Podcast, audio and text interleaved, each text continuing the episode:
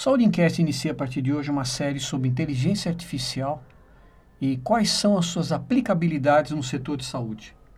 O que vem a ser machine learning, o que vem a ser deep learning e como isso tudo, essa sopa de letrinhas, é usada na área de saúde.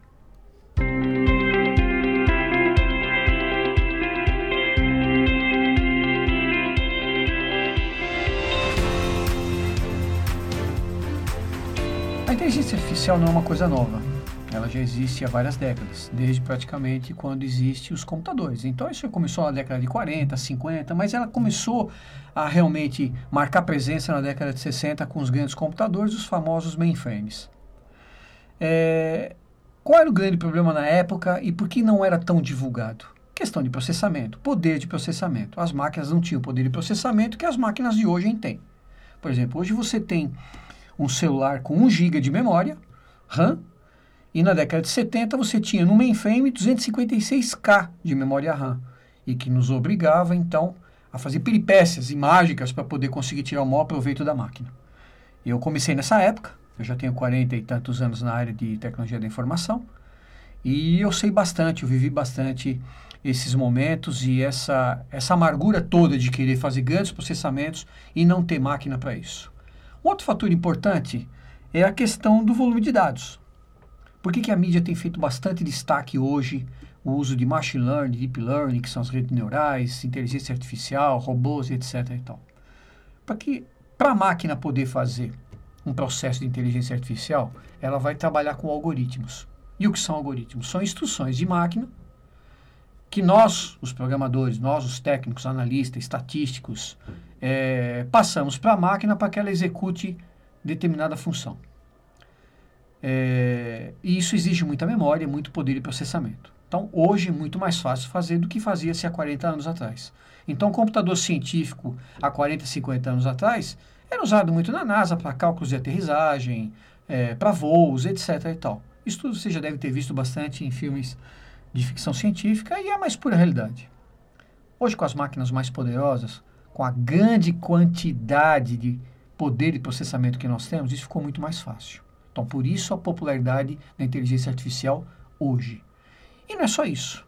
Nós temos outro fator muito importante, que são os dados.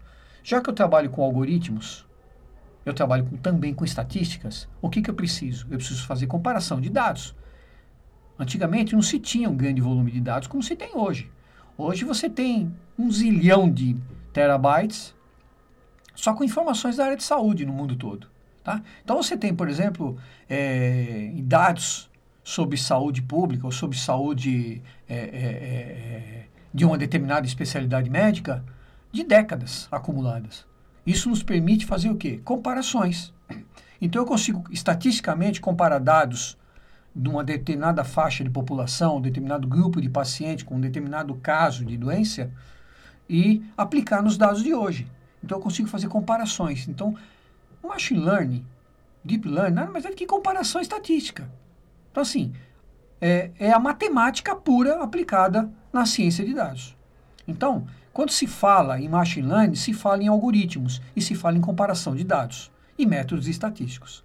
Então, qual é a nossa ideia? É fazer uma série a partir de hoje mostrando casos de sucesso na área de saúde onde foi aplicado machine, o uso de machine learning.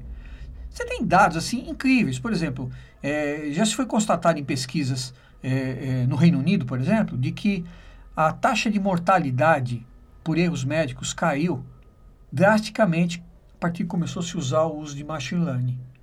Justamente é a área que mais tem impactado é a área de saúde. Tem diminuído demais erros médicos que aconteciam e ainda acontecem. Então o machine learning ele veio, a inteligência artificial veio para auxiliar o médico, para auxiliar o profissional de saúde, é, justamente para que ele tenha dados né, suficientes para poder fazer a aplicação correta de uma determinada vacina ou de um determinado tratamento e, e assim vai.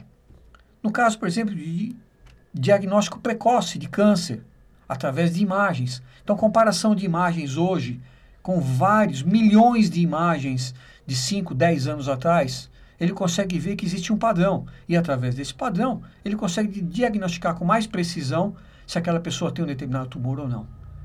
existem casos seríssimos onde já se fala que dá para se prever com quantos anos uma pessoa vai morrer, quantos anos ela tem é, de vida, com base só em diagnósticos. Dá para dizer com uma certa precisão que ela vai ter problema daqui 5, 10 anos, só através de dados genéticos, através de dados de consumo, de hábitos, é, se fuma, se não fuma, se bebe, pressão arterial. Ou seja, você coloca tudo isso na máquina e a máquina vai processar através de determinados algoritmos dados estatísticos e vai conseguir prever com uma fantástica precisão o que vai acontecer com essa pessoa em anos. Então, é, isso tem sido feito com muita frequência e no Brasil isso já está presente. É, você já vê grandes hospitais, é, eu não vou citá-los aqui porque são vários, que já trabalham com machine learning. Não estamos nem falando de robótica, que são os robôs que operam com auxílio, que são médicos que operam com auxílio do robô, vamos colocar dessa forma. Né? E, na verdade, veio para ajudar. E não para tomar o lugar do profissional de saúde. Veio para dar mais qualidade no diagnóstico. Uma tremenda qualidade. Então, é isso que a gente vai começar a falar daqui para frente. Sobre justamente esse volume de dados, como isso é comparado, o que são algoritmos, como ele é usado e contando para vocês casos de sucesso. É, é, óbvio que o machine learning não é usado só na área de saúde. A gente tem casos de aplicação é, na área de educação, educação 4.0, é, na área de marketing, para consumo. Como é que vocês acham que é calculado? Como é que um produto é lançado? Como é que a área de marketing analisa determinados produtos que vão ao mercado? Com base em machine learning, deep learning, redes neurais. Um grande caso de exemplo é o Google. O Google trabalha especificamente com inteligência artificial. Ele consegue prever exatamente o que você quer com base nos seus dados de consumo. Por quê?